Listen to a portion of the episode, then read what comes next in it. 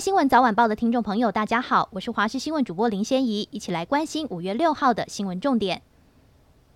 首先关心天气，今天台湾东方外海的低气压逐渐远离，迎风面水汽稍微减少。不过基隆北海岸及东半部仍有局部短暂阵雨，尤其东北部有局部较大雨势发生的几率。温度方面再回升，各地白天温暖为热，高温可以达到三十度，中南部大约三十一、三十二度。下周日母亲节受到锋面影响，各地会有阵雨或雷雨。台湾疫情持续升温，教育部昨天宣布开放大专进行防疫授课演练。位于台北市中心的国立台湾大学系统三个学校都确定将全校演练两周，采远距教学。教育部指出，因应近期新冠病毒疫情，开放大专进行一到两周的防疫授课演练，建议以小规模的方式，将校内各系所课程以分批次、间隔或轮流的方式改为远距教学。在这样的情况下，不需经过教育部核准，但是如果防疫授课演练超过两周，仍然应该将规划通报教育部讨论。台湾大学昨天晚间率先于官网公告，学校所有课程，包括实验、实习、实作跟体育课，从五月九号开始全面执行远距教学演练两周。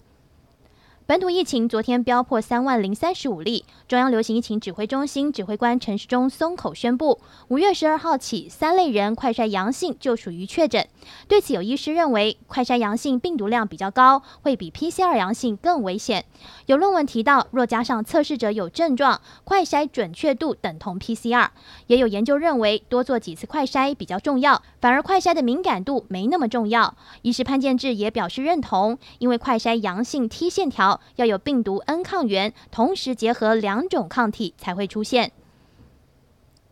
国际焦点：俄罗斯二月二十四号入侵乌克兰，至今进入第七十二天。俄罗斯总统普丁五号与以色列总理班内特通话。根据克里姆林宫发布的通话内容，普丁对班内特表示，乌克兰应该下令南部港口城市马利坡亚速钢铁厂内的士兵放下武器并投降。莫斯科官员指称，普丁说，俄军已经准备好为被困在钢铁厂内的平民提供安全撤离通道。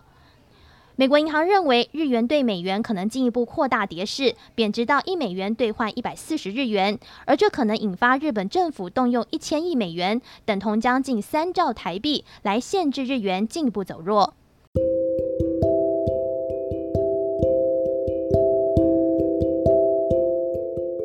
以上就这节新闻，感谢您的收听，我们再会。